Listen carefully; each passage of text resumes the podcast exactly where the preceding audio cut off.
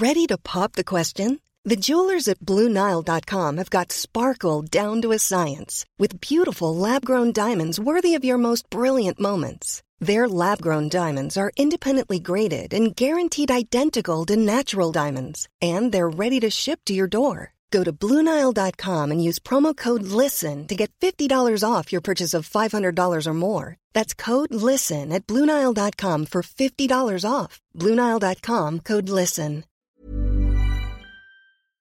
Ça, ouvre-moi, ou le chasseur me tuera. Lapin, lapin, on triga. Me serrer la main, me serrer la main, serrer la main.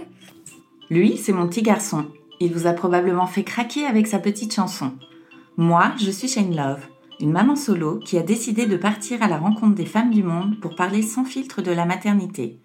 Alors bienvenue à vous dans le tourbillon, le podcast qui parle de la maternité, la vraie, loin des filtres Instagram. Flavie a toujours rêvé de devenir maman de deux enfants. Mais comme on le sait, tout ne se passe pas toujours comme prévu.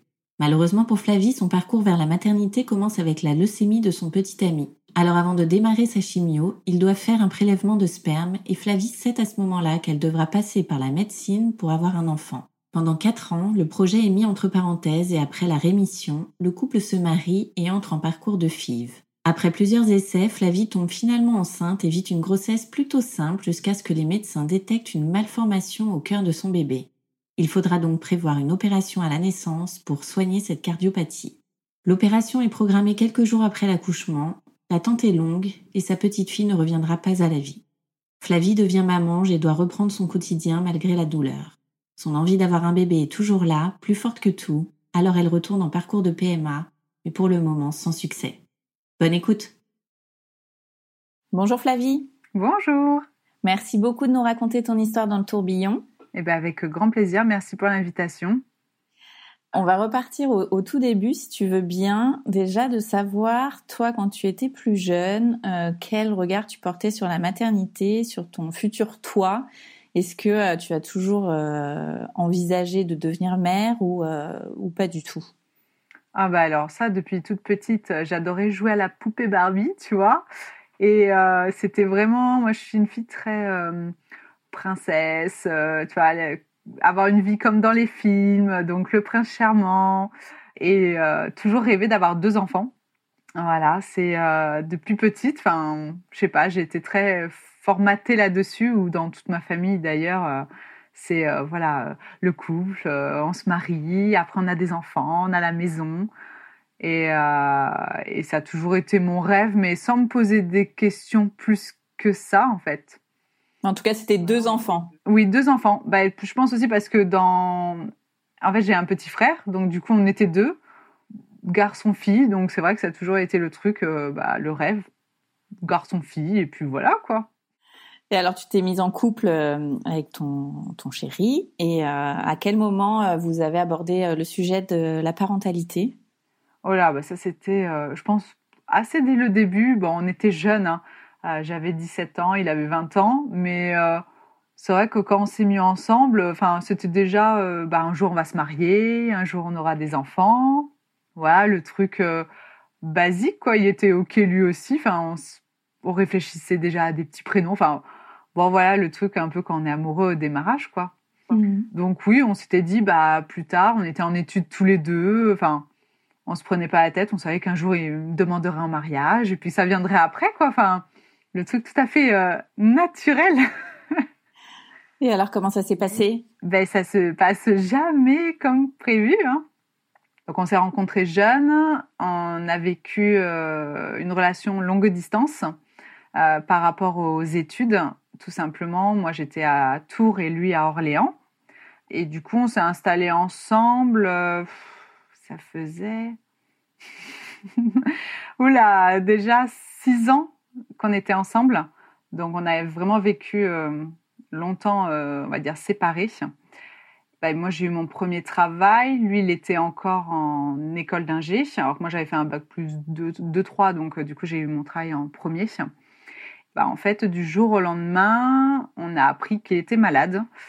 Donc, il avait 25 ans. Et euh, on a appris qu'il avait une leucémie, en fait. Mais genre foudroyante. Du jour au lendemain, il était très fatigué depuis quelques temps et bon, ce qui me paraissait bizarre, c'est que la nuit, il transpirait de fou. On était obligé de changer les draps dans la nuit. Trop bizarre. Et bon, il est allé voir le médecin, genre il était pas très bien, quoi. Puis bah, le médecin, il a dit oui, bon, ça doit être une rhinopharyngite, le truc un peu de base. il lui a fait une petite prise de sang, truc de base. Et là, euh, grosse catastrophe, en fait. Il s'est avéré que, bah, du coup, il avait donc un cancer du sang, donc la leucémie. Et on l'a appris un vendredi. Et le lundi, il rentrait déjà à l'hôpital euh, direct pour euh, commencer la chimio, quoi. C'était assez fou. Ouais, il fallait prendre ça toute urgence. Mm. Euh. Bah, en fait, on nous a dit euh, après coup que, en gros, ça devait faire maximum un mois que ça, ça s'était déclaré et que, euh, en gros, il avait dans trois semaines, il aurait pu être là, quoi, si on n'avait rien fait. C'était vraiment quelque chose de, voilà, hyper foudroyant. Donc, ça a mis un peu toute notre vie complètement, enfin, ça a tout chamboulé. Donc, euh, bah, il, est, euh, il a été suivi euh, du coup à Orléans avec ses parents. Et il, il, vivait encore chez ses parents à ce moment-là. Donc moi, j'étais, enfin, j'étais juste sa petite copine. Donc, c'est pas évident quand on vit ça, bon, à distance. Plus le fait que bah, nous, on n'est que la petite copine. Donc, c'est vrai que bah, c'est les parents principalement qui sont là pour lui. Donc ça, c'était en 2008. On s'est connus en 2005. Ça, c'était en 2008. Ouais, donc tu vois, il avait 23 ans même, c'était jeune. Et heureusement, les médecins ont pensé en fait dès le début, même s'il avait déjà eu 2-3 jours de chimio, à congeler son sperme. D'accord. Parce qu'il faut savoir que les traitements de chimio et après la, les rayons, en fait, la radiothérapie, euh, font que ça rend stérile, du coup, hommes et femmes. Donc, euh, heureusement, il a pu euh, voilà, faire une récolte et congeler son sperme suffisamment donc euh, c'est vrai qu'au niveau voilà euh, bébé, on, bon, direct on a su que bon ça ne gênerait pas pour euh, avoir un enfant vu qu'on congelait, mais bon on serait obligé de passer du coup par la médecine. Comment tu prends cette nouvelle toi? Ben, en fait sur le coup on est tellement, moi j'ai tellement peur qu'il meure en fait que en soi avoir un bébé c'est pas, enfin c'est pas du tout la priorité. Et puis, euh, ben moi, je, suis technicienne de laboratoire, donc j'ai fait des études de biologie. Lui aussi, à la base, il a fait un bac S, des études de biologie. Donc, en fait, euh, ce qu'on appelle la PMA, donc procréation médicalement assistée, pour nous, c'est, on sait ce que c'est. Enfin, en soi, c'est le problème. Du coup, c'est, il n'y a pas de problème pour avoir un bébé. C'est juste que comme c'est congelé, on sera obligé de passer par un médecin pour bah, les mettre ensemble et après dans mon ventre, quoi. Donc pour moi, euh, genre le jour où on va se décider, ça va être hyper simple. ok.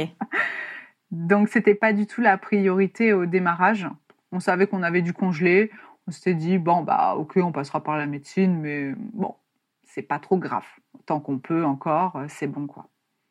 Et donc du coup, bon, bah, on a suivi les années où bah, il a dû euh, avoir une greffe de moelle osseuse pour guérir de sa leucémie. Et malheureusement, en fait, pendant qu'il était à l'hôpital, donc en chambre stérile, où vraiment euh, il était euh, très très faible, il a eu une infection nosocomiale. Donc du coup, il y a une bactérie qui s'est logée dans son corps et notamment dans les têtes de fémur, donc dans les hanches. Donc, euh, ils ont dû en fait lui, on va dire, lui retirer les têtes de fémur pour mettre au départ des fausses prothèses de hanches avec du médicament à l'intérieur. Bon, j'essaye de faire simple parce que à l'époque, c'était un peu compliqué. Parce qu'en en fait, tant qu'il n'était pas guéri de la leucémie, on pouvait pas lui faire euh, de, on pouvait pas lui mettre de prothèse de hanche parce que sinon ça risquait de, le corps de rejeter les prothèses. Donc on a dû attendre qu'il ait sa greffe de moelle. On a eu énormément de chance qu'il ait eu euh, voilà une greffe de moelle osseuse par un donneur anonyme, qu'il est maintenant en rémission. Tout ça, ça s'est très bien passé. Mais bon, du coup, pendant trois ans, en gros, il a été en fauteuil roulant parce que ces fameuses fausses prothèses de hanche, elles étaient très très fragiles.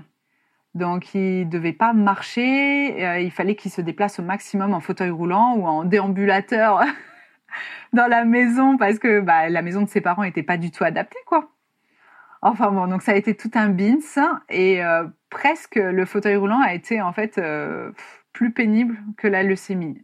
Ah oui. Parce que finalement, euh, bon, après lui il dirait peut-être l'inverse, évidemment, mais moi, vu en tant qu'aidant, on va dire, et proche, c'est vrai que la leucémie, bon, bah voilà, il a eu ses cures de chimio, les, bon, voilà, perte de cheveux, enfin, bon, la, la totale quand on a, comme quand on a un cancer. Hein. Mais comme il a eu la grève de moelle, on va dire, assez rapidement, ça a permis que, bah après, il était soigné, donc euh, il fallait juste qu'il reprenne un peu euh, de poids, de forme, tout ça. Mais en gros, il était sauvé, quoi.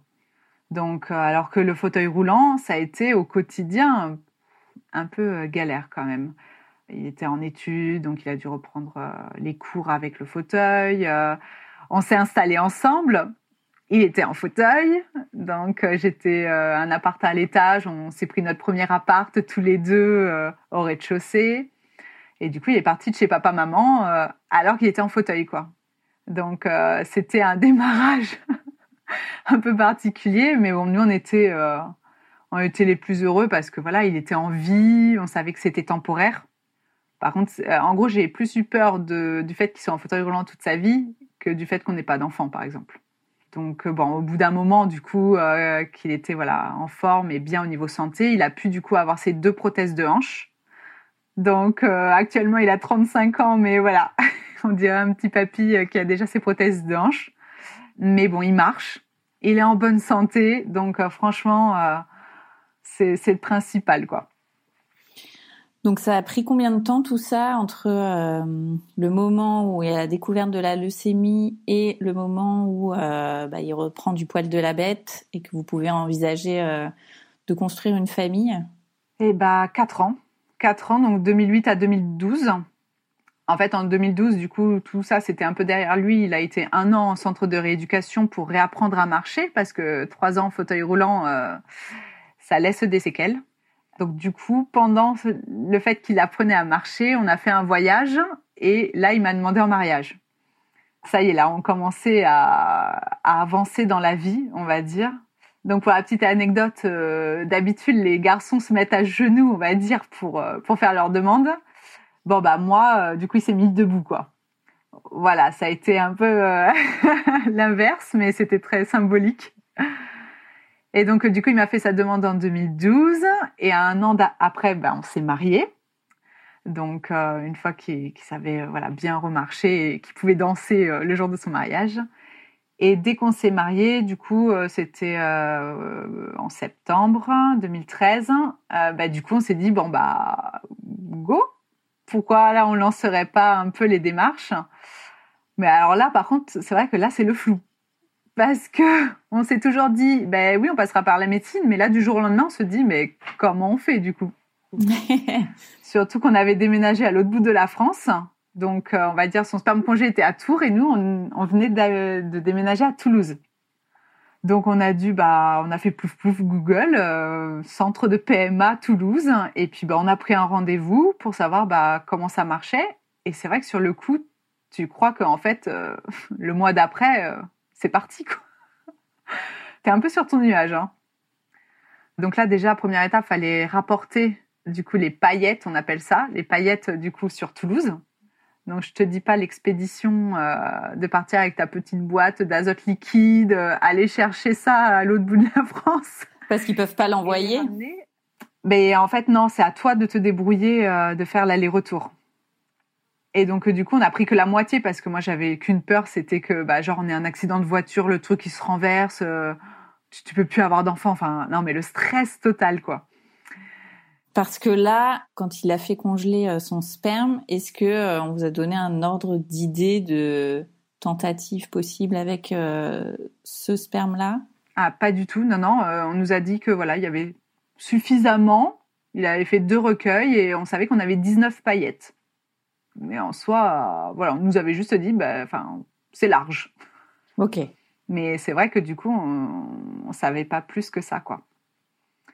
Donc euh, du coup, bah après voilà, on a fait euh, bah, plusieurs rendez-vous centre PMA pour bah, euh, faire quelques prises de sang, refaire un spermogramme au cas où, si jamais c'était revenu. Mais bon, non, pas du tout. Hein. Il avait zéro spermatozoïde. Hein. Franchement, c'est vrai que sur le coup, moi, je pensais que ça allait se faire très vite. Parce que du coup, en fait, on n'avait aucun problème. C'était juste, on était obligé de passer par ça pour avoir un bébé, quoi. Et en fait, ça a mis un an. Un an de rendez-vous. Ça a été hyper long parce qu'en fait, entre chaque rendez-vous, bah, il y a trois mois de délai. Donc, tu vois la gynéco, tu la revois après des examens, tu vois l'andrologue, donc pour les garçons, tu vois une psy, tu vois le biologiste. Et là, il te donne enfin euh, l'accord, comme quoi euh, tu peux commencer à faire des fécondations in vitro. Du coup, nous, on est passé directement en fécondation in vitro et pas en insémination parce que quand même, les paillettes n'étaient pas de top qualité. D'accord. Donc, il n'y en avait pas assez. En fait, sur deux recueils, ils l'ont divisé donc en 19 morceaux. Donc, ça fait 19 paillettes, mais dans chaque paillette, il n'y a pas assez de spermatozoïdes pour faire vraiment une insémination. Il en faut, je sais pas combien de millions, enfin voilà. Donc, du coup, on est passé directement en fécondation in vitro. Et en fait, il faut savoir que une paillette égale une fécondation in vitro. Ah, donc, on est très large. en effet. Donc c'est vrai que ça rassure sur le coup euh, de se dire qu'on peut quand même essayer euh, plein de fois. Vous vous renseignez à fond, euh, vous, vous laissez un petit peu porter, guider sur tout le parcours ou comment ça se passe au, ah bah, On se laisse complètement guider, hein. parce que finalement on fait un premier rendez-vous, on nous dit bon bah voilà vous faites tel examen et vous reprenez rendez-vous. Au rendez-vous d'après, on nous donne l'étape d'après. En fait, je ne sais pas du tout comment tout va se passer. Il n'y a pas beaucoup d'informations sur Internet. On est encore euh, là, on est en 2014, je crois, et euh, on est encore à l'époque des forums sur Internet. Il n'y a pas Instagram, euh, Facebook, c'est encore bon, pas trop ça. Donc il n'y a pas beaucoup de renseignements. On est un peu livré à, à nous-mêmes, et je ne connais personne dans mon entourage qui est passé par ça je suis un peu dans les premières de mes amies à essayer de tomber enceinte. Et puis euh, au début, c'est secret, quoi. On veut le garder pour nous, faire la surprise à tout le monde. Donc, euh, bah, en fait, on n'en parle pas. Donc voilà, donc on se laisse guider et puis on fait euh, donc la première FIV fin 2015. Et on aura, il faudra qu'on fasse quand même trois FIV pour que enfin un jour ça marche. Alors attends, parce que toi tu disais que euh, justement tu pensais que des... la première FIV en fait euh, ça allait fonctionner. Comment tu vis euh, ce premier échec? Alors c'est vrai que pour moi, dès le début ça allait marcher quoi. Le premier truc ça allait prendre. Donc la première on y croit tellement à fond. En plus avec les médicaments on a des symptômes de grossesse mais on a les seins énormes, on est fatigué, on a des nausées. Enfin on y croit vraiment beaucoup. Et là, quand on voit que c'est négatif, ben là, franchement, ça a été le choc en fait. Parce que là, je me suis dit, ah, en fait, ça va peut-être être plus compliqué que prévu. Et t'avais dit qu'il y aurait une possibilité que ça fonctionne pas ou euh... Ben, ils sont pas rentrés trop euh, dans ça. Euh, c'est-à-dire qu'ils étaient très positifs pour nous, à nous dire que, ben, en gros, on n'avait pas de problème particulier, pas d'endométriose, pas de SOPK pour celles qui connaissent, enfin voilà, des choses euh, très connues au niveau de pathologie. C'est juste qu'il fallait les mettre ensemble. Donc en gros, euh, ça pouvait vraiment marcher du premier coup. Donc euh, non, j'étais pas prête à ce que ça marche pas, j'avoue. C'était euh, assez compliqué. Hein. Ah mais bon, après on se dit bon, allez, le premier c'était le test, histoire de voir un petit peu comment ça se passe. Donc on a recommencé, recommencé, mais c'est vrai que ça a été très long en fait. Et tu payais pour ça ou pas? Que, non, en France, du coup, euh, pour faire un petit résumé, on a le droit à quatre fécondations in vitro remboursées par la sécurité sociale. Et c'est quatre euh, FIV par enfant. Donc à chaque fois qu'on a un enfant, on a le droit de, de quatre tentatives. Donc non, on débourse rien, les médicaments c'est remboursé. Euh, et moi j'avais la chance d'être dans un CHU, donc du coup j'avais pas de dépassement d'honoraires. Enfin voilà. Ce qui m'a coûté des sous, ça va, être toutes les médecines douces à côté, acupuncteur, des choses comme ça que moi j'ai fait de mon côté pour me sentir mieux. Mais euh, après, non, c'est en France c'est bien. On a beaucoup de chances d'avoir ça. Et donc du coup, une fécondation in vitro peut donner plusieurs embryons. Donc moi j'avais la chance de faire à peu près 3 à 4 embryons par FIV. Donc ce qui fait qu'en fait, un essai de FIV, c'est euh, tous les transferts d'embryons. Donc, en fait, si je fais trois embryons, ça me fait trois tentatives pour une seule FIV. Donc, en fait, on peut avoir vraiment, en fonction de chacune, il y en a qui ont 10 embryons, il y en a, ils en ont un, voire pas. Enfin, voilà, ça augmente les chances en plus. donc voilà, donc bah après bah on a on a enchaîné. Sur la première FIV, j'avais trois embryons. La deuxième FIV, encore trois. Et sur la troisième FIV, j'en ai eu quatre. Donc c'est lors de la troisième FIV, le tout premier embryon, où là ça a marché. Donc ça faisait euh, deux ans qu'on était vraiment en train de faire des essais, quoi. Donc c'est assez long parce que quand tu crois dès le début que ça va marcher dès le premier coup, euh, deux ans après, tu, tu fatigues beaucoup, vraiment. Et donc là, ça fonctionne, tu te dis... Euh, ben là, en plus, j'ai été hospitalisée parce que j'ai trop réagi aux médicaments. J'ai fait une hyperstimulation, donc euh, du coup j'ai été euh, hospitalisée pendant une semaine parce que j'avais le ventre hyper gonflé, j'avais euh, il y a du liquide qui commençait à s'échapper en fait, enfin ça, faisait un épanchement, on dit ça, et ça commençait à remonter dans les poumons. Donc là ils hospitalisent pour surveiller et du coup donc bah j'ai su que j'étais enceinte à l'hôpital quand on fait le transfert d'embryon. En fait c'est 14 jours après on fait la prise de sang et ils n'ont pas voulu me le faire avant à l'hôpital. Ils ont voulu attendre vraiment pile la date. C'était un peu abusé, mais bon. Et là, j'ai eu un super taux euh, de bêta-HCG, du coup. en fait, on fait même pas de test pipi, c'est-à-dire que comparé à des gens qui vont essayer euh, naturellement, où on fait des tests pipi quand on a des retards de règles, bah là, il n'y a même pas de surprise, quoi, en fait. C'est directement une prise de sang qui, qui, vous dit si oui ou non vous êtes euh, enceinte, quoi. Donc là, tu réalises pas trop, en fait parce que tu as toujours eu que des négatifs et là d'un seul coup là tu as un vrai positif parce que j'avais eu des toutes petites petites accroches mais de rien du tout enfin c'était des faux démarrages quoi on va dire. Donc là ouais c'est euh, bah, magique en fait envie de le crier euh, sur tous les toits euh, qu'enfin ça a marché. C'est assez dingue quoi. Et c'est vrai qu'on nous dit souvent d'attendre les trois mois pour, euh, pour le dire aux proches, mais, euh, mais tu l'as tellement attendu depuis longtemps que tu as envie de le crier sur tous les toits. Donc, euh, on n'a pas attendu, on n'a pas attendu les trois mois parce que je suis tombée enceinte en gros mi-octobre et deux mois après, c'était mes 30 ans. Donc, j'ai mes parents qui m'ont fait la surprise de venir à Toulouse nous voir. Et bah, du coup, on leur a annoncé, voilà, ça faisait, ça faisait à peine deux mois. Mon frère, je crois que je l'ai appelé le jour même que j'ai appris. enfin voilà, c'est merveilleux quand tu l'as tellement attendu, tu te dis, enfin, avec tout ce qui t'est arrivé avant, entre voilà, celle de leucémie, le fauteuil roulant, passer par la PMA, tu te dis enfin le bonheur, quoi. Et alors, comment se passe cette, euh, cette grossesse? Mais écoute, au démarrage, déjà, j'ai pas eu de nausée. Je suis chanceuse. voilà, j'ai pas eu euh, comme certaines femmes ou vraiment malade, malade au démarrage. D'ailleurs, ça perturbe parce qu'on se dit, bah ouais, mais j'ai rien, j'ai pas de symptômes, c'est bizarre on sent rien, on sent pas le bébé bouger au début. Euh. Donc c'est vrai que c'est hyper stressant.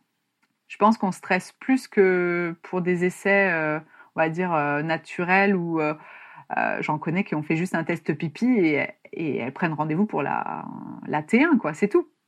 Et pendant ce temps-là, elles se posent même pas la question de, de, faire une prise de sang ou quoi que ce soit, alors que nous, on fait des prises de sang toutes les semaines pour voir que le taux évolue bien. Enfin, c'est très stressant et j'ai eu en plus euh, c'était 8 SA, donc euh, bah, la veille de mon anniversaire en fait, j'ai eu des pertes de sang. Et là, je pensais l'avoir perdu. Et euh, donc on a filé aux urgences. Ils n'ont jamais su nous expliquer le pourquoi. Il n'y avait pas de décollement ou rien de particulier, mais pour moi c'était, oh, pour moi c'était la fin de chez la fin. Je me suis dit c'est pas possible. Et euh, je pense que c'est parce que j'avais couru après le train pour rentrer chez moi le soir. Par rapport au travail, je prenais le train. Et j'avais un peu couru et je pense que bon, euh, fallait pas. Donc, euh, donc voilà, donc ça a été la grosse, la grosse frayeur. Mais après, après très bien. Bon, à part que j'avais toujours mal au ventre suite à l'hyperstimulation.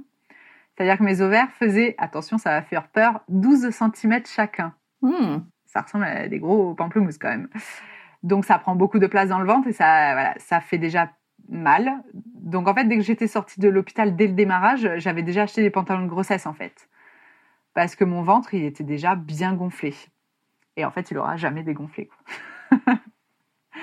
Finalement. Donc euh, voilà, en plus c'était chouette parce que bah, du coup, il y avait Noël après qui arrivait et j'étais bah voilà à peine à trois mois, mais du coup on l'a annoncé à tout le monde pour Noël quoi. C'était magique quoi. Donc tout le monde était content et c'est là qu'on a annoncé à tout le monde qu'on était passé par euh, fécondation in vitro. Là, du coup, voilà, c'est là qu'on a pu raconter notre parcours et les gens en fait s'y attendaient pas du tout quoi. Et c'est là qu'on apprend que certaines autres personnes passent par ça. C'est à ce moment-là que les langues se délient et qu'on se rend compte que bah, on n'est pas on n'est pas forcément toute seule quoi. C'est fou ce tabou euh, à ce moment-là. Tu c'est dommage. Tu te dis que tu aurais pu partager ça finalement avec euh, avec tes proches. Ben oui, mais c'est vrai que en fait n'importe qui quand on essaye de faire son premier enfant, ben, on le dit à personne. C'est la surprise. On n'a qu'une envie, c'est euh, de faire la super révélation avec les gratte-gratte, je sais pas le t-shirt, enfin ce qu'on veut quoi. Donc euh, tu le dis pas et euh, bah, j'avais juste euh, des copines à l'école parce que j'étais en reconversion professionnelle donc j'avais des copines à l'école à qui j'arrivais à en parler mais elles étaient très très jeunes donc elles n'étaient pas mariées. Enfin elles n'étaient pas encore dans ce délire de d'enfants quoi. Alors que voilà par rapport vous verrez mon parcours mais maintenant c'est différent. J'en parle à tout le monde en fait. Tout le monde sait que je suis en essai et tout ça quoi. Mais le premier, c'est vrai que je pense que voilà, c'est c'est pas que c'est tabou, c'est juste qu'on veut garder la surprise pour ses proches. Oui, bien sûr. Mais je parlais plus de la personne qui euh, qui elle était passée par euh, par une fille et qui t'en avait pas parlé. Même et oui, après. parce que finalement, voilà, c'était euh, quelqu'un de ma famille. Et elle aussi, elle gardait le secret. Enfin voilà, elle me l'a dit en douce après, parce que voilà, elle, elle essayait de son côté en surprise aussi, quoi. Mais ouais, c'est important. En tout cas, c'est vrai que si on arrive à trouver des gens à qui on peut en parler pendant le parcours, euh, c'est vrai que ça fait du bien de se sentir pas seul et de pouvoir échanger avec des personnes qui vivent la même chose que nous, quoi. Oui. Bah, à l'époque, c'était sur les forums. J'avais un forum où voilà, on était plusieurs à, être en protocole sur le même mois et du coup, on se tenait au courant et puis euh, voilà quoi. Ah, j'avais trouvé euh, voilà une petite dizaine de, filles qui étaient dans le même cas que moi et puis bah, ça permettait quand même d'échanger un petit peu quoi. Alors, est-ce qu'il y a un moment dans ta grossesse où euh, tu as pu euh, être un petit peu plus sereine? Est-ce que vous avez euh, demandé à connaître le sexe de ton bébé? Alors non, le sexe du bébé, ça a été la surprise jusqu'à la fin. Ça tenait vraiment à cœur à mon chéri de ne pas savoir. Lui s'en fichait. En fait, il me disait non mais peu importe. En fait, ça va être trop bien d'avoir la surprise à la fin. J'étais ah mais t'es fou, t'es fou. Moi je veux savoir. Et puis bon, par amour, je me suis dit bon allez, je, on va se laisser la surprise. Donc on, on, l'a su qu'à la naissance. D'accord. Par contre, ouais, une grossesse sereine, pas du tout. Parce que bon, déjà les trois premiers mois, du coup, euh, bon, mal au ventre suite à l'hyperstimulation, donc c'était pas hyper agréable. Et en fait, est venu après, du coup, l'écho euh, T1, donc la première. Et là, ça a été un peu la douche froide parce que bon, euh, on était content, on entendait le cœur et tout ça, sauf que la sage-femme donc qui faisait l'écho, en fait, a eu un doute au niveau.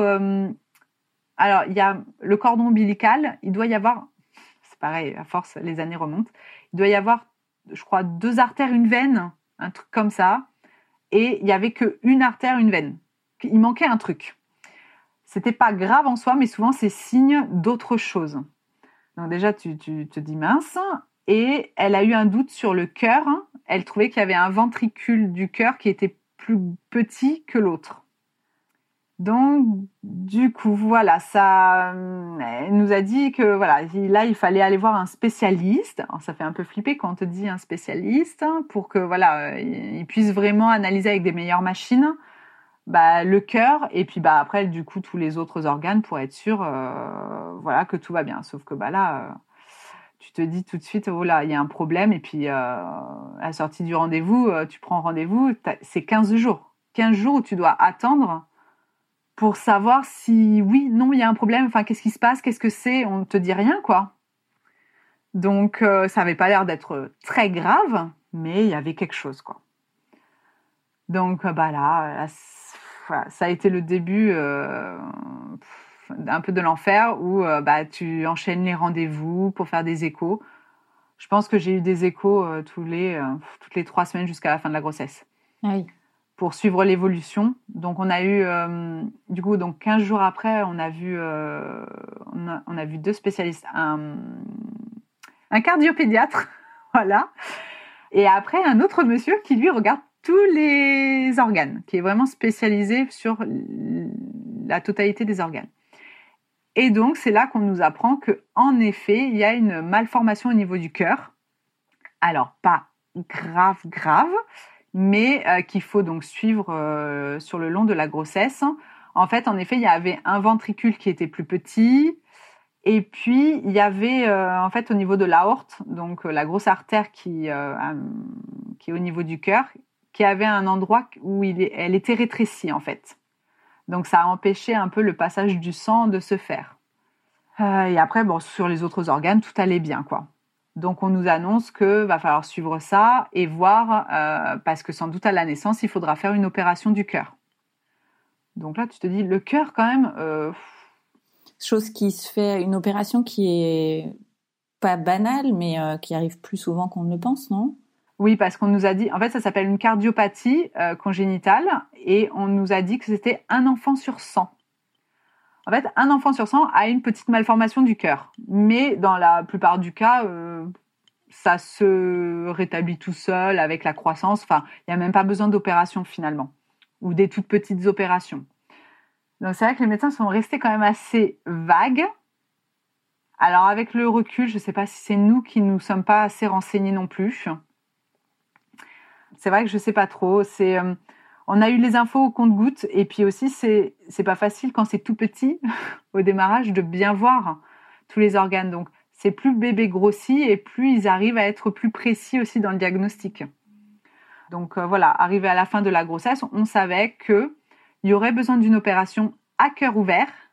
Donc c'est quand même euh, voilà une big opération, mais que ça se remet très bien, que les enfants après derrière vivent très bien. Il y a juste un suivi, mais en gros c'est réparable. Sauf qu'on ne sait pas comment ça va se passer. Euh, ils nous ont jamais expliqué l'opération, comment ça. Même, je te parle là de cœur ouvert, mais je crois, je suis même pas sûre qu'ils nous l'aient dit pendant la grossesse que c'était comme ça que ça se passait il y avait une opération du cœur, mais voilà. Et on savait pas si c'était dès la naissance ou un petit peu après. Donc on nous avait dit entre 0 et 2 mois, quoi. Donc ça a été très difficile de s'impliquer dans la grossesse sur le fait que euh, bah, du coup tu sais pas ce qui va se passer du moment où tu vas accoucher. Est-ce que tu vas rentrer à la maison avec bébé et après tu vas repartir faire des, examens? Est-ce que tu vas rester sur place? Est-ce qu'il y a que bébé qui va rester sur place et toi tu rentres? Et ça, il pouvait pas le dire parce qu'il nous disait qu'il pourrait le savoir que le jour de la naissance. Une fois que réellement bébé est sorti. Parce que c'est pas facile de faire une écho à travers le ventre de la maman pour aller voir dans bébé. Voilà, ça sera quand même plus simple de le faire directement sur bébé euh, quand il naît, quoi. Donc ça, ça gênait pas pour faire fonctionner son cœur à la naissance. Enfin voilà, il pouvait quand même sortir de mon ventre et vivre. Hein. C'était pas pas un souci. Mais c'est vrai que du coup, pendant toute la grossesse, euh, t'as peur, quoi tu as vraiment peur parce que tu sais pas comment ça va se passer. Euh, on, on pense jamais à perdre le bébé. On se dit que voilà, ça va être très compliqué l'opération. Moi, j'étais là, mais attends, mais pour le boulot, comment je vais faire pour reprendre le boulot? C'est pas possible. Je sais même pas quand est-ce que l'opération ça sera. Enfin, tu, tu peux pas du tout euh, anticiper la suite. Donc, euh, du coup, on avait décidé que bah, mon chéri avait quitté son travail au même moment où moi j'avais été en congé maternité et il devait euh, se former à la maison et garder bébé à la maison.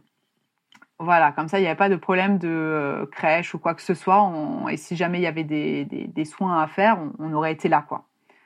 Donc voilà. Après, j'ai une grossesse euh, très bien. J'ai pas eu de douleur. Enfin, après, voilà, c'est une belle grossesse quand même. Ça a été surtout le stress en fait, parce que c'est quand même assez anxiogène, on va dire. J'ai eu une amniosynthèse quand même euh, au cours de la grossesse pour vérifier que c'était pas génétique et qu'il n'y ait pas euh, une trisomie ou quelque chose de caché derrière. Et il s'avère que non, non, tout va bien au niveau génétique, donc c'est juste coup de pas de chance. Bon, on s'était dit qu'il n'y aurait pas de problème du coup pour, euh, en tout cas, d'autres enfants, ça, ça gênait pas pour la suite, quoi. Donc voilà, donc la grossesse se passe quand même bien. Et euh, par contre, euh, bah, bébé est coquin parce qu'il est en siège. ah, évidemment, sinon c'est pas drôle. Et il était quand même de petit poids. Il n'était pas gros. Donc bon, suite à tout ça et du fait que je peux pas avoir de péridurale parce que j'ai des plaques dans le dos, en fait j'ai une scoliose plus jeune. Donc je peux avoir l'arachide mais je peux pas avoir la péridurale.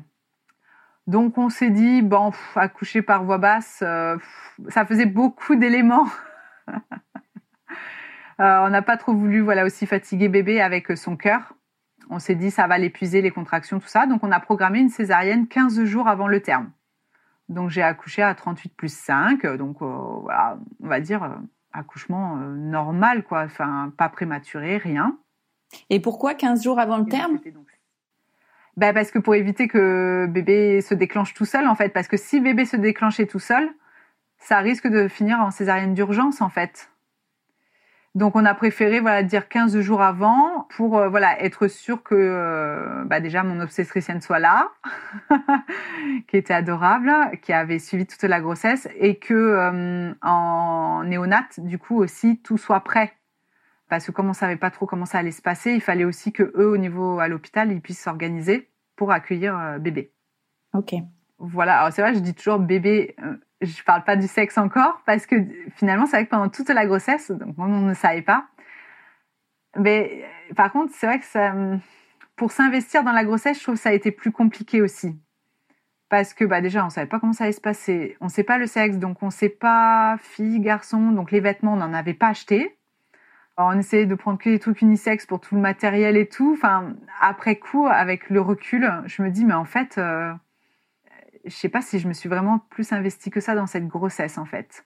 Sur le coup, j'ai eu l'impression que oui, mais là maintenant j'aurais une autre grossesse. Franchement, je ferais tellement différemment. Mais euh, là, je m'étais même pas renseignée sur le portage, euh, sur euh, même les biberons. Je, ne savais pas plus comment ça allait marcher. Enfin, c'est assez dingue.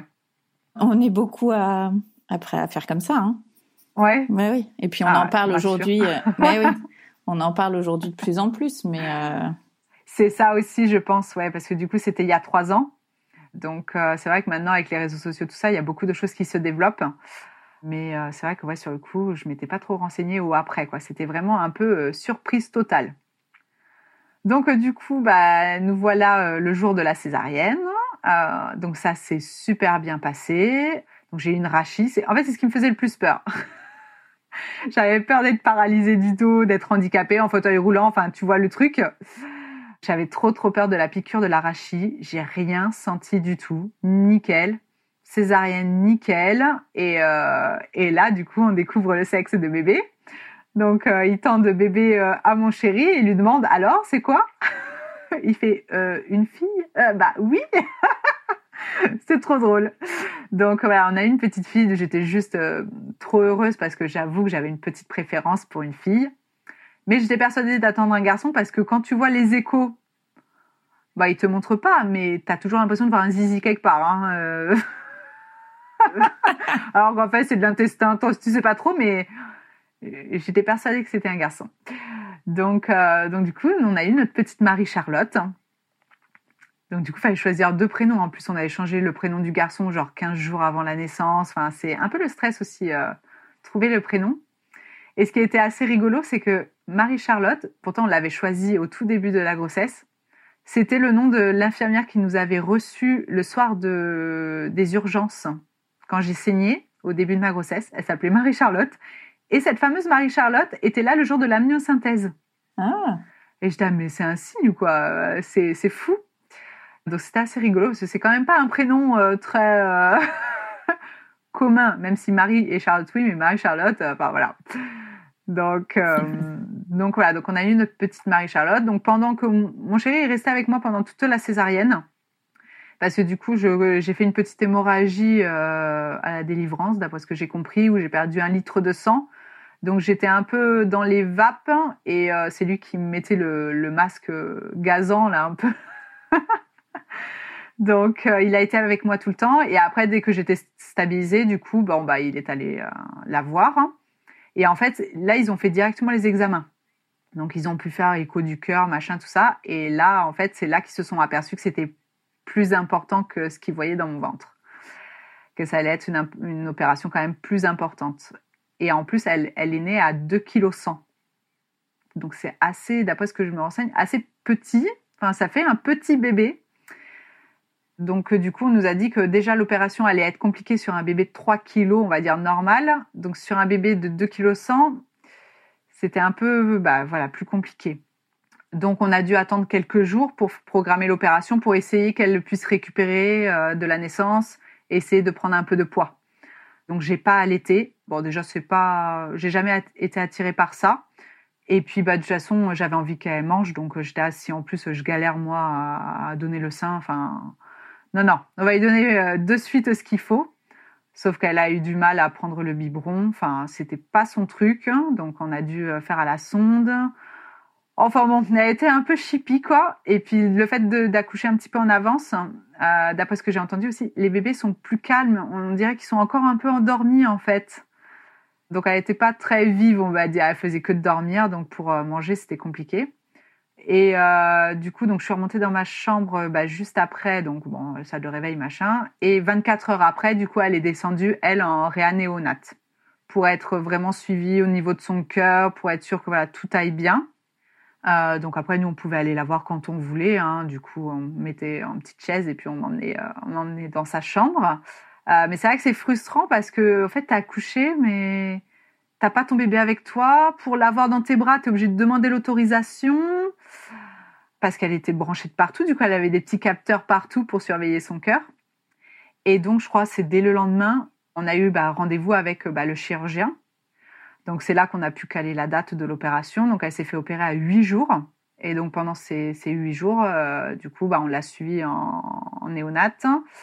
Et c'est là que le chirurgien nous explique concrètement comment l'opération va se faire. Et là, et là, tu flippes à mort, quoi. Parce que là, on t'explique que oui, c'est à cœur ouvert. Oui, ils vont devoir la descendre en température, le temps d'enlever le cœur, le remettre, le rebrancher, et après la remonter en température. Et là, tu te dis, mais ça, tout ça sur un petit bébé? Oh Et en gros, euh, ils referment, euh, ils referment au-dessus du cœur que genre au bout d'un mois, quoi.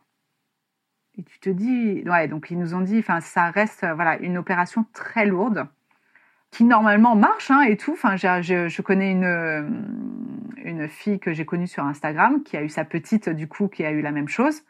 Et elle va très bien, la petite. C'était très, très impressionnant comme opération, mais euh, voilà, ça réussit, quoi.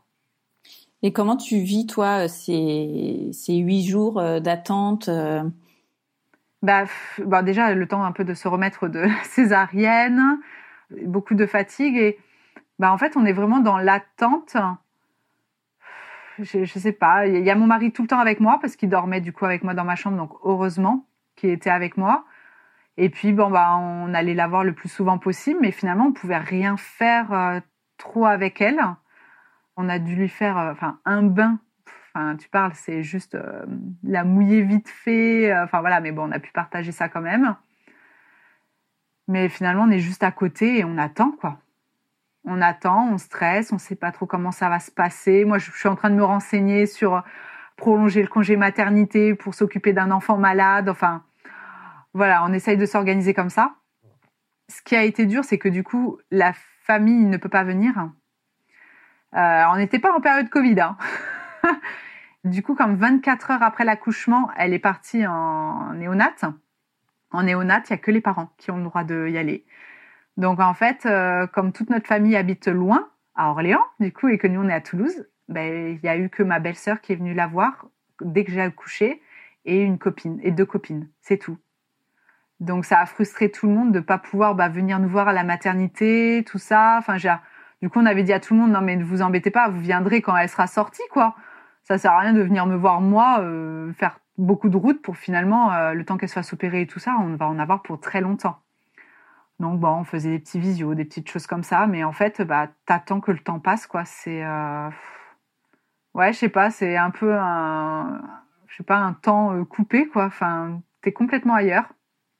Et donc t'appréhendes de fou l'opération mais on te dit que ça va marcher quoi. Que ça va marcher mais tu flippes quand même à fond et donc le matin de l'opération, du coup, donc on est allé la voir à 6 heures du matin parce qu'il l'emmenait au bloc à 8 heures. Donc voilà, le temps de la préparer, tout ça, tout ça. Et euh, du coup, l'opération durait toute la journée et on savait qu'ils allaient nous appeler le soir vers 20 heures, quoi. Donc juste horrible cette journée, la- l'attente, enfin, c'est, tu sais pas comment ça va se passer. Donc du coup, on est allé, même si, alors on est croyant mais pas pratiquant, mais on est quand même allé à Lourdes. C'est pas trop loin de Toulouse. On s'est dit, il faut qu'on s'occupe. Donc, on est allé à Lourdes. On a quand même allumé une petite bougie. On s'est dit, allez, allez, ça va lui porter chance, tout ça. Et du coup, sur la route du retour, hein, vers 19h, je crois, ils nous ont appelé pour nous dire que, bon, il y avait eu quelques petites complications et que du coup, ça allait durer un peu plus longtemps, l'opération. Donc, euh, on est rentré à la maison tranquillement et ils nous ont appelé à 22h30. Donc là, tu flippes, hein. tu te dis un peu plus longtemps, mais là, là, t'es sur ton canapé, t'attends, t'attends, t'attends. Et hélas, bah, on t'appelle et puis bah, on te dit que bah, elle s'est pas réveillée de l'opération. Et là, t'as le, t'as ton monde qui s'effondre. Parce que tout se passait bien depuis le début. Enfin, jamais on a pensé à- au fait qu'elle pouvait décéder, quoi. Mais jamais. Hum, Enfin, je sais pas, tu tombes de nu. euh, Pourtant, euh, enfin, oui, il nous avait dit qu'il y avait un risque, tout ça, mais tu t'imagines même pas le truc. Donc, euh, bon, le chirurgien il était en larmes. euh, Enfin, bon, c'est quand même assez particulier parce que, bah, du coup, on te demande de, venir sur place pour euh, t'es reçu par le chirurgien, les, les, la cadre du néonat pour t'expliquer comment ça s'est passé, quoi. Tu vois le chirurgien qui est euh, au bord des larmes, tu te dis, enfin voilà, tu sais qu'il a tout fait. Donc, euh, bah, en soi, enfin voilà, ils ont réparé le petit cœur, mais quand ils ont voulu relancer, on va dire la machine, quoi, bah ça a pas. Là, c'est parti en cacahuète, quoi. Ils n'ont pas réussi à la réanimer, et puis bah ça sert à rien de s'acharner non plus pour qu'elle soit après handicapée à vie. Enfin, bon. Et le chirurgien avait ses filles qui s'appelaient ses petites filles Marie et Charlotte. Donc, enfin bon. Comment te dire Non, et puis son nom de famille il ressemblait énormément au nôtre. Enfin bon, il y a eu un truc où je pense qu'il l'a pris aussi très très à cœur. Et donc là, c'est, bah, tu sais même pas quoi faire en fait. Tu te dis mais qu'est-ce qui se passe? Enfin, tu fais quoi? Tu, enfin, tu comprends rien en fait. T'es complètement, on te parle obsèque, euh, tout ça. Tu te dis mais attends, attends, attends. euh, on se calme. euh, je sais pas. Je, il est minuit, tu sais. T'es à l'hôpital. Tu, tu dis bah, je sais pas. Donc euh, bon, bah après, euh, bah après t'es obligé de, de réfléchir au- euh, si tu l'enterres, euh, tout ça. Enfin voilà, c'est des trucs que jamais de la vie, tu, c'est des trucs que tu vas penser quoi. Donc du coup, bon, on a quand même choisi de, de l'enterrer pour avoir quand même un petit, euh, un petit lieu à elle et qu'on puisse aller la voir quand on voulait. Donc ça fait bizarre, t'as as 30 ans et tu vas acheter ta tombe, tu sais, parce que du coup on s'est dit bah on va acheter nos places et puis comme ça on sera tous les trois réunis un jour quoi, tu vois. Ah, bah oui. Bah oui, parce que du coup on voulait pas prendre une place que pour elle, on s'est dit bah ouais mais si nous quand on meurt dans longtemps, on va être loin d'elle, tu vois. Oui, oui. Donc on a pris euh, on a pris une double place où du coup comme c'est un petit cercueil, bah on pourrait être tous ensemble euh, plus tard quoi. Mais bon, voilà, tu te retrouves du jour au lendemain à devoir gérer des obsèques, euh, trouver trouver le, tombeau, comment tu vas faire, euh, c'est un truc de fou.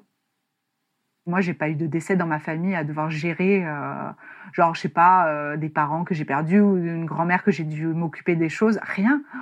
Donc tu sais pas comment ça se passe quoi. Donc du coup, elle a, été enterrée, je crois, à peine une semaine après. Donc, bah, en fait, tu es dans un état, enfin, un état second, quoi. Je sais pas, tu réalises pas, tu as l'impression que tu rêves. C'est vraiment bizarre comme sensation et, euh, et tu te renfermes beaucoup sur toi, quoi. Du coup, euh, tu rentres à la maison, tu as toutes les affaires de bébé. Et encore, on a de la chance parce qu'on était, euh, on- était en petite location parce qu'on faisait construire la maison. Donc, on n'avait pas trop investi chez nous, mais en gros, tu as toutes les affaires de bébé, tu rentres et tu fais, bon, bah, qu'est-ce qu'on fait maintenant? Enfin, tu sais, tu as la vie, je sais pas, c'est trop bizarre. Tu as tout qui s'arrête d'un coup. Et tu dis, bon, bah, va falloir que je reprenne le travail, euh, faut qu'on reprenne une vie. Enfin, c'est trop bizarre. Donc, euh, bon, j'ai euh, j'ai accouché en juin, donc ça, bon, c'était début juillet, donc c'était les vacances d'été. Donc, on a essayé de partir pour se changer un peu les idées. Et puis, au bout d'un moment, tu pètes un câble à être à la maison. Parce que bah, tu tournes en rond, tu penses qu'à ça. En plus, il y avait mon mari, heureusement, donc on était deux quand même. Donc après, j'ai appelé mon patron et j'ai dit est-ce que je peux reprendre plus tôt que prévu quoi? J'ai pas voulu prendre mon tu peux prendre ton congé maternité jusqu'au bout. J'ai dû reprendre 15 jours plus tôt parce que bah j'en pouvais plus, je pétais un câble à la maison quoi. Ouais, bah oui. Donc euh, donc t'essayes de reprendre une vie euh, pseudo normale mais euh, pff, tu retournes au boulot. En plus j'étais RH donc j'avais des salariés sous moi. Donc toutes mes salariés elles étaient alors alors et toi t'es là euh, bah non euh, non, et là, ça fout un- le cafard à tout le monde. Enfin, genre, c'est compliqué parce que, en fait, c'est toi qui es triste, mais tu rends les gens tristes. C'est, c'est pas facile comme, euh, comme truc. Puis il y a des fois, ça te revient longtemps après, en fait. Tu te dis, tu reprends le travail, allez, pendant une semaine, ça va être compliqué le temps que tout le monde soit au courant. Sauf qu'en fait, j'avais des salariés que je voyais pas souvent. Donc genre trois mois après, euh, elle dit ah Flavie ça va et tout alors euh, la petite? Ouais c'est chaud quoi. Donc euh, c'est compliqué. Et puis t'as l'impression que ta vie tu sais elle a fait reset et tu repars bah un an en arrière. Genre il s'est rien passé. Voilà. T'as été suivie par un psy à ce moment-là ou pas? Pas du tout. En fait, à l'hôpital, quand ça t'arrive, on te dit que oui, si tu veux, il y a quelqu'un qui peut venir et tout. Sauf que sur le coup, en fait, tu t'enfermes sur toi-même. T'as envie de parler à personne. Enfin, voilà, t'as envie d'être seule, quoi. Et l'hôpital m'a jamais, enfin, la maternité m'a jamais rappelé ou quoi que ce soit. Donc non, sur le coup, euh, pas du tout. Le seul truc que j'ai fait, c'est du coup, je me suis inscrite sur Instagram. J'ai découvert Instagram. j'ai découvert le hashtag Mamange et j'ai euh, fait connaissance avec beaucoup de femmes qui ont du coup perdu leur enfant. Et ça a été ma thérapie en fait, de parler avec des filles qui, euh, qui connaissaient bah, ce par quoi je passais, qui ont pu me conseiller sur des choses. Enfin voilà, parce que la famille, ils savent pas trop. Hein. Ils sont tellement malheureux pour toi que bon, voilà, ils n'ont pas forcément les bons mots, mais parce qu'ils savent pas, enfin ils savent pas. Donc euh, heureusement que j'ai trouvé Instagram et euh, voilà, je me suis fait euh, de bonnes copines. Et mais ouais, le, le plus dur c'est de retourner à ta vie de tous les jours, quoi. Comment tu, petit à petit, tu te reconstruis ou tu avances après cette épreuve? Bah, En fait, moi, je me plonge littéralement dans le travail. J'ai toujours adoré mon travail. Déjà, je, je, voulais reprendre absolument après le congé maternité. Je voulais pas prendre de congé parental au départ. Enfin, pour moi, voilà, je... c'était vraiment mon travail avant tout, malheureusement, à l'époque. J'ai changé maintenant avec tout ça. Donc, du coup, euh, bah, c'est boulot, boulot, boulot. Et euh, comme ça, ça permet de faire passer les journées plus vite et puis euh, d'oublier, quoi. En fait, le fait de reprendre ta vie, bah, t'as pas le choix. Tu es obligé d'avancer, quoi.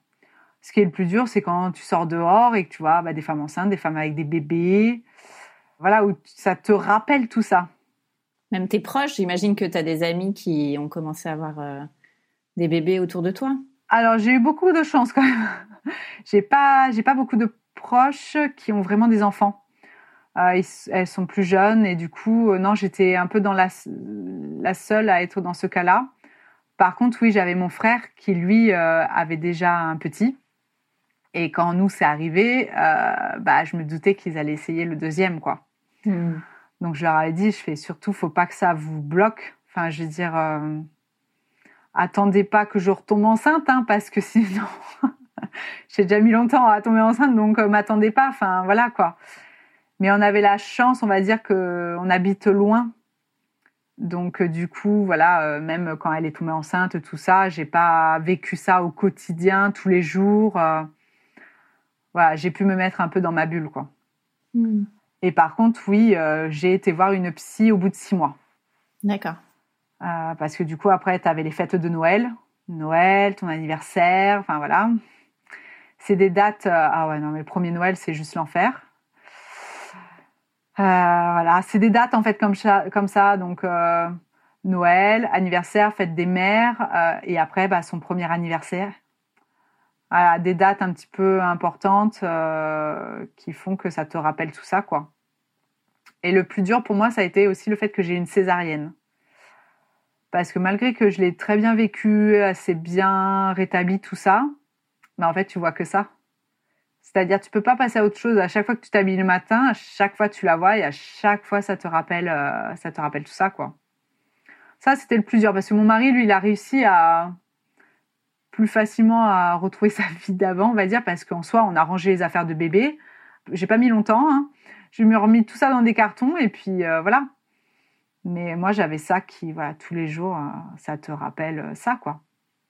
Et en plus, dès... avec la césarienne, tu es obligé d'attendre un an pour retomber enceinte. Ah oui. Et là, et, en fait, dès le début qu'on l'a perdu, j'avais déjà envie de repartir dans ce processus, quoi. Ah oui J'avais envie d'un autre enfant. En fait, ça m'a je me suis dit, c'est pas possible, je peux pas m'arrêter sur la mort, en fait, je veux donner la vie, quoi. Et là, tu es frustré de fou parce que tu te dis, bah non, en fait, tu peux pas, t'as pas le droit. Alors, euh, c'est ça qui, est, qui a été vraiment très compliqué parce que bah, du coup, tu l'as déjà attendu pendant longtemps et tu l'as perdu et en plus, tu peux pas recommencer. quoi. Hmm. Donc, bon, on a repris dix mois avant. J'ai réussi à carotte deux mois. La maline. Non, ma cicatrice était très belle. donc, euh, donc voilà, après, bah, on est reparti et c'est ça qui m'a fait avancer, quoi. Histoire d'essayer de, de penser à l'avenir et de reconstruire quelque chose, quoi. Donc la nouvelle FIV. euh, Nouvelle FIV. Alors, du coup, il nous restait des embryons congelés. Ok. de l'essai de Marie-Charlotte, du coup. Donc, il nous restait trois embryons. Donc, on a pu euh, juste avoir les transferts voilà, de ces trois petits embryons donc, sur des cycles différents. hein. Mais ça nous a pris, euh, voilà, on va dire, les, la fin de l'année, enfin, avril, juin et octobre. Et bon, ça n'a pas tenu. Alors, C'était dur parce que du coup, c'est vrai que j'étais, ah ouais, c'est un peu la même portée que Marie-Charlotte, quoi.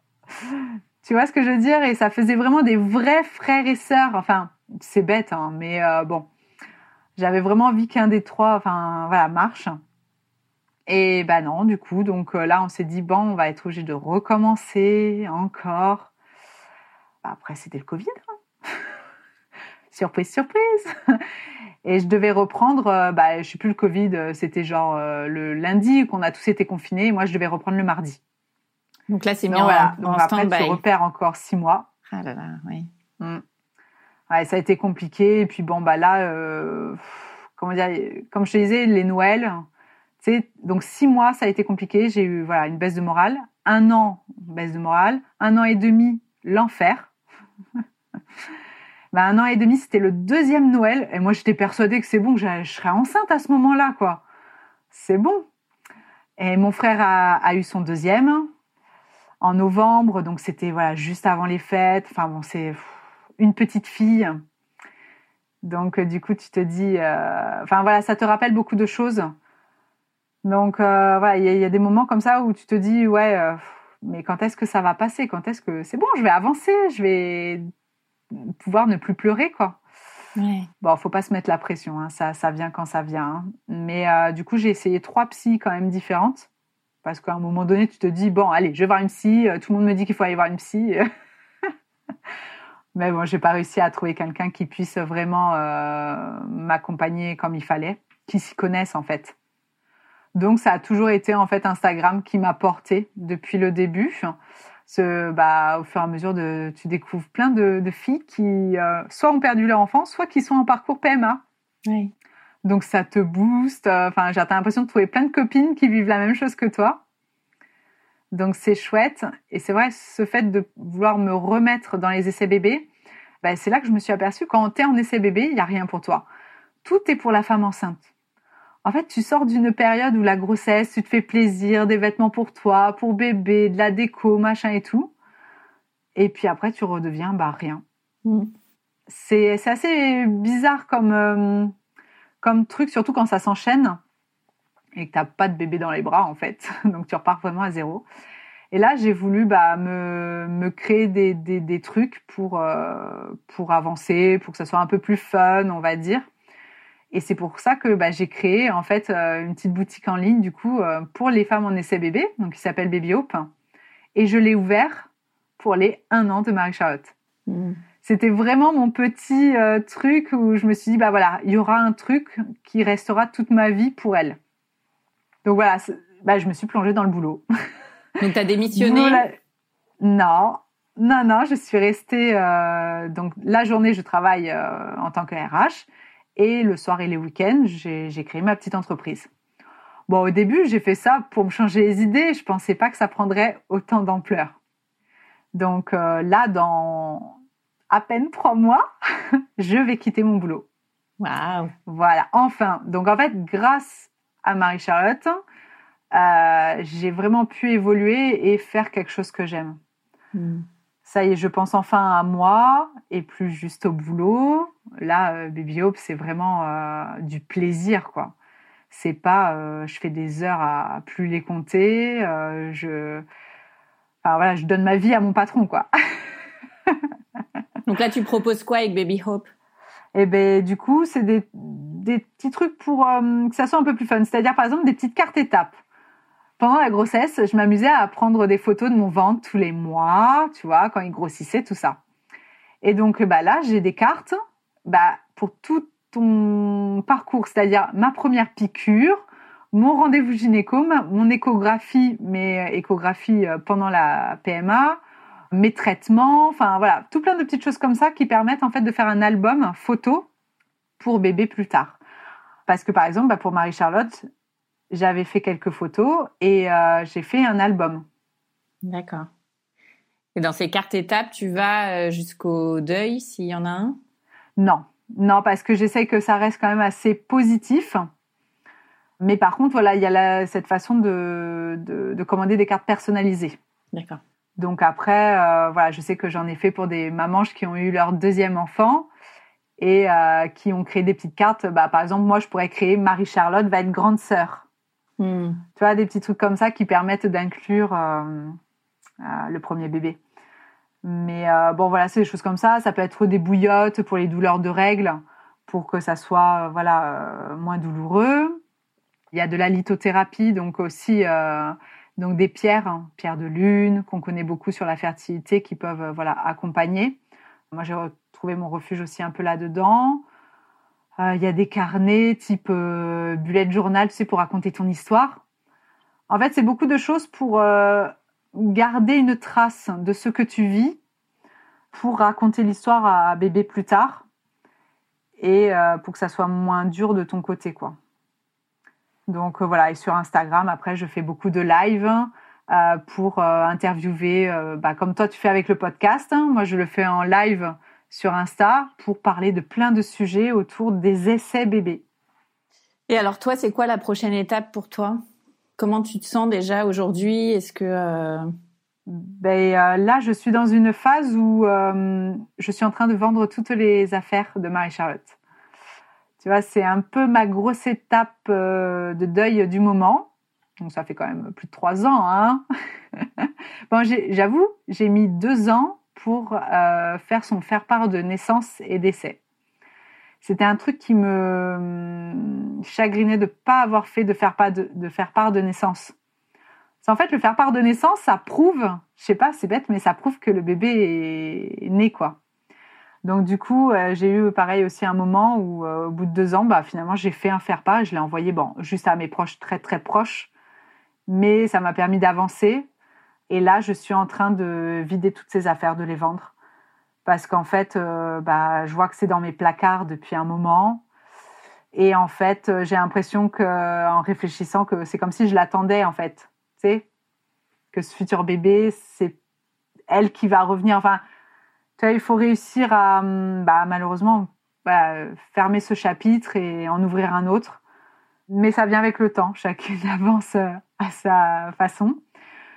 Donc là, ça me fait du bien, parce que du coup, ça me permet vraiment de, me projeter sur autre chose. Et, euh, et du coup, l'idée, c'est que l'argent de cette vente me permette de financer un van pour l'année prochaine pour qu'on puisse voyager avec mon chéri.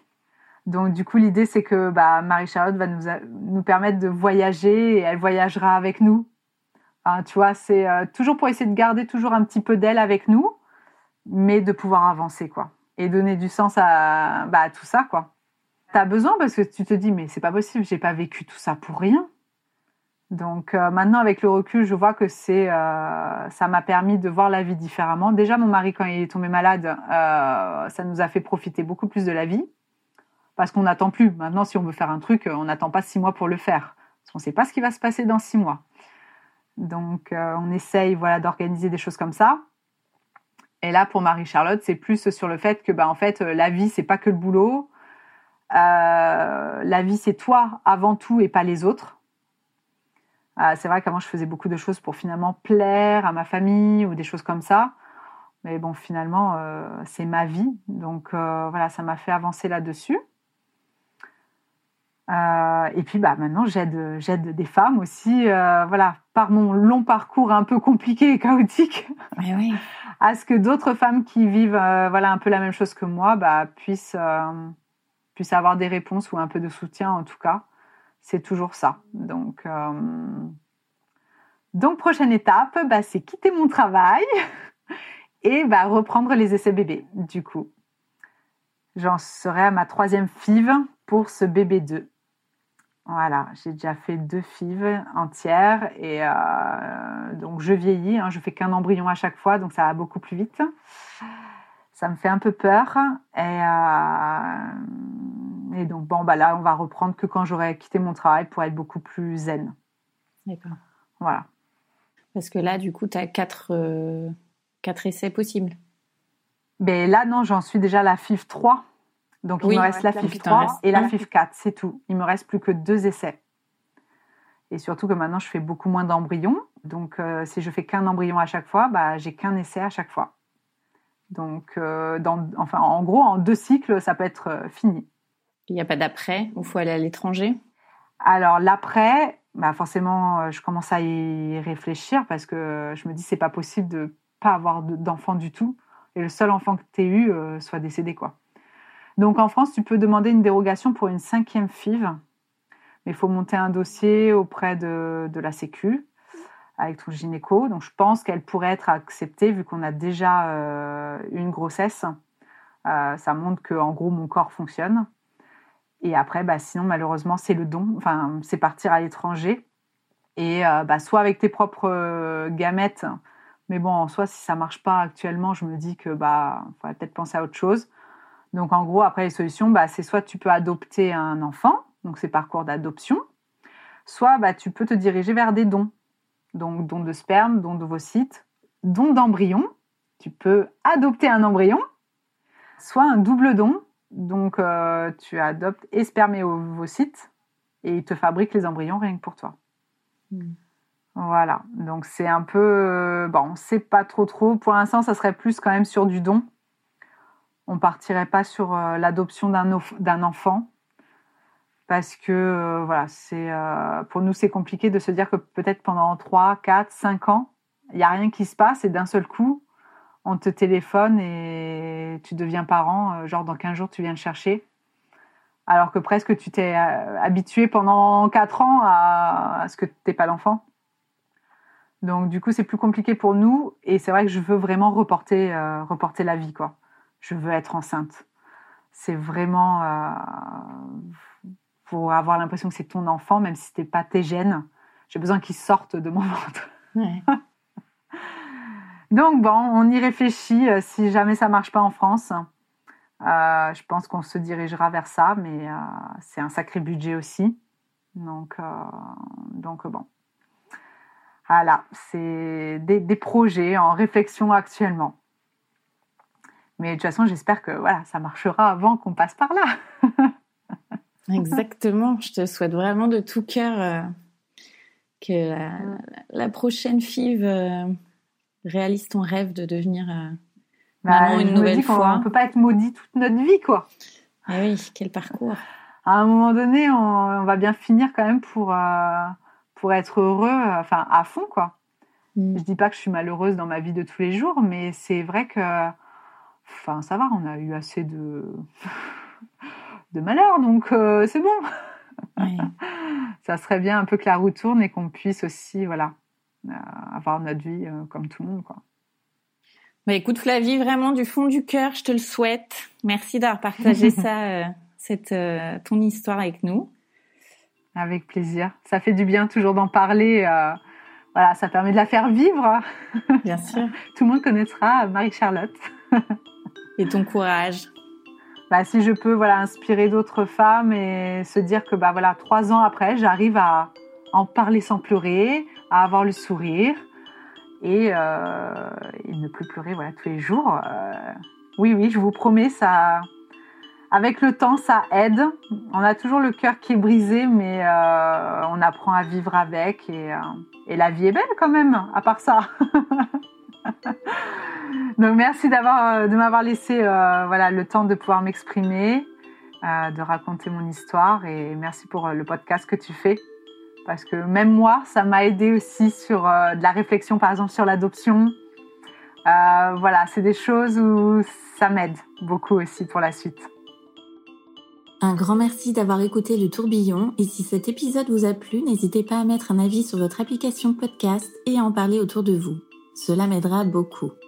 Et pour que l'on puisse échanger ensemble sur tous ces sujets de maternité, abonnez-vous au compte Instagram Le Tourbillon Podcast. Et moi, je vous donne rendez-vous mardi prochain pour un nouvel épisode qui parle de la maternité, la vraie.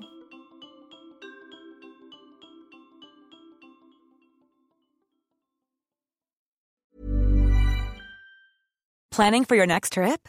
Elevate your travel style with Quince. Quince has all the jet setting essentials you'll want for your next getaway, like European linen, premium luggage options, buttery soft Italian leather bags, and so much more. And is all priced at 50 to 80% less than similar brands.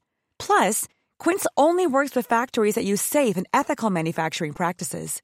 Pack your bags with high-quality essentials you'll be wearing for vacations to come with Quince. Go to quince.com slash pack for free shipping and 365-day returns.